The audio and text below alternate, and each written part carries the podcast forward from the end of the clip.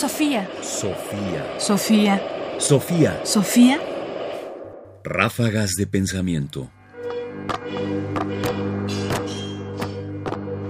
Ráfagas de pensamiento. La importancia de la ficción.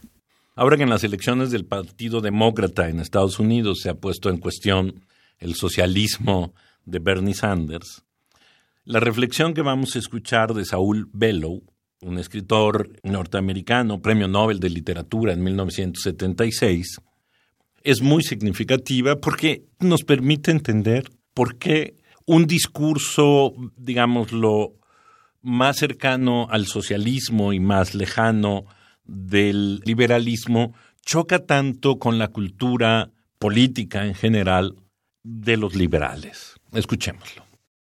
Yo dije que el liberalismo nunca había aceptado la premisa leninista de que vivíamos en una época de guerras y revoluciones, donde los comunistas veían guerra de clases, guerra civil, cuadros de catástrofes, nosotros veíamos solamente aberraciones contemporáneas.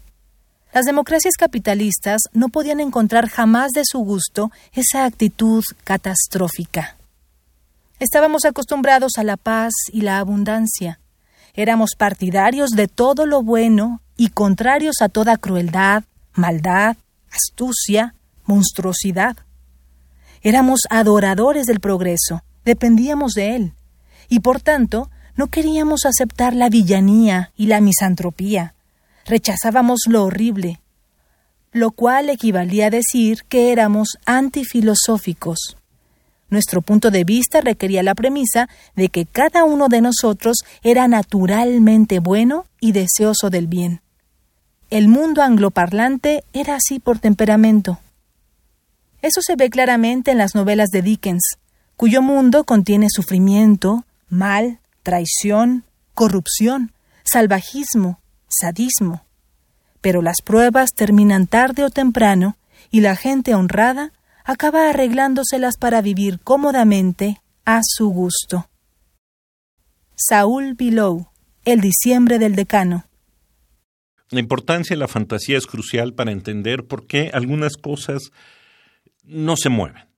Es decir, por qué aun cuando es evidente, por ejemplo, la pobreza, la violencia, en fin, las situaciones más hórridas, para el liberalismo, en particular el liberalismo inglés y luego el liberalismo norteamericano, todo se resuelve al final bien. Es decir, como en las películas, uno puede pasar por una situación terriblemente espantosa, pero al final lo que predomina es el bien. Es la posición contraria de un discurso que muestra que en realidad los caminos no llevan hacia el bien y que estamos atorados en una situación que no cambia y que es verdaderamente catastrófica.